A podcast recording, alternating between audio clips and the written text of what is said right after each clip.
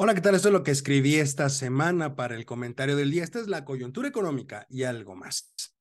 Decía el gran McCraft, no se arregla lo que no está roto, porque se puede descomponer. A ver, lo hemos mencionado varias veces, lo he mencionado varias veces en este espacio. El principal activo que tiene cualquier país para atraer inversión es la generación de confianza lo que se traduce en certidumbre para los inversionistas. La más común de estas certezas es la jurídica, que se refiere precisamente a la aplicación de la ley.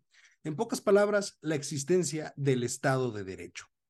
Dada la coyuntura en la que nos encontramos en este momento, me parece oportuno recordar que un punto clave de la existencia de un verdadero Estado de Derecho tiene que ver con la fortaleza de las instituciones, tanto políticas como económicas.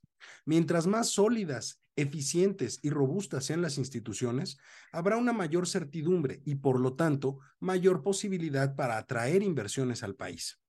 Lo anterior me permite hacer referencia a la marcha del pasado domingo, que está relacionada con la reforma electoral propuesta por el hijo predilecto de Macuspana y que se envió a los legisladores. Una reforma que a la luz de la evidencia del movimiento que se dio el pasado domingo, pues no es aceptada por una gran cantidad de personas. Las posturas de quienes están a favor o en contra tienen un gran problema y convergen a ese problema. Tratan de analizar la información desde el punto de vista de comparar cosas o situaciones que no son comparables.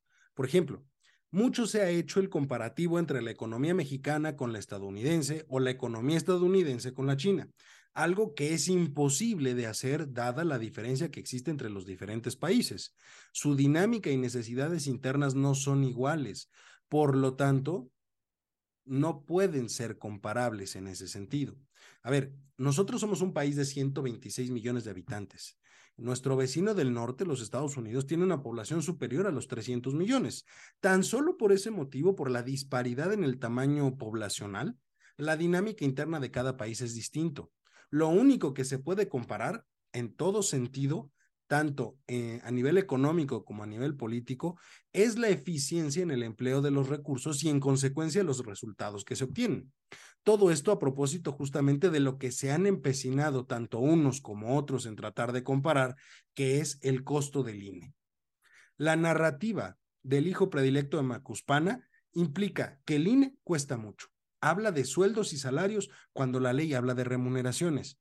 Habla de gastos innecesarios y privilegios que también existen en otras dependencias a su cargo y compara el costo del proceso electoral de nuestro país con el de otros países. La oposición, por su lado, retoma este comparativo y trata de rebatirlo, pero lo único que se logra en este sentido es polarizar a las personas porque unos dicen que gastar cierta cantidad es mucho sin considerar que el gasto no es lo importante. Y en eso se resume todo el pleito.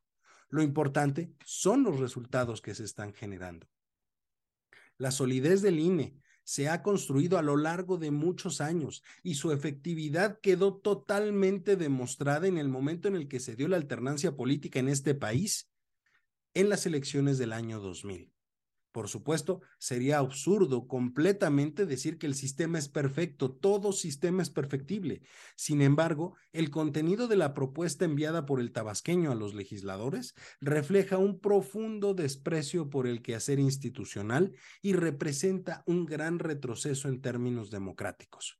En pocas palabras, pone en la cuerda floja a la joven democracia mexicana, porque aunque no lo parezca, nuestra democracia es muy joven en comparación con otras. El problema de toda esta situación es que se está generando incertidumbre y esa incertidumbre aleja a las inversiones.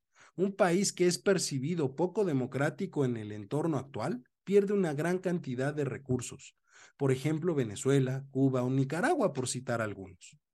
Estamos en un momento donde es preciso dejar atrás el discurso polarizante. Hay que analizar realmente los resultados que se han obtenido a cambio de lo que se ha gastado.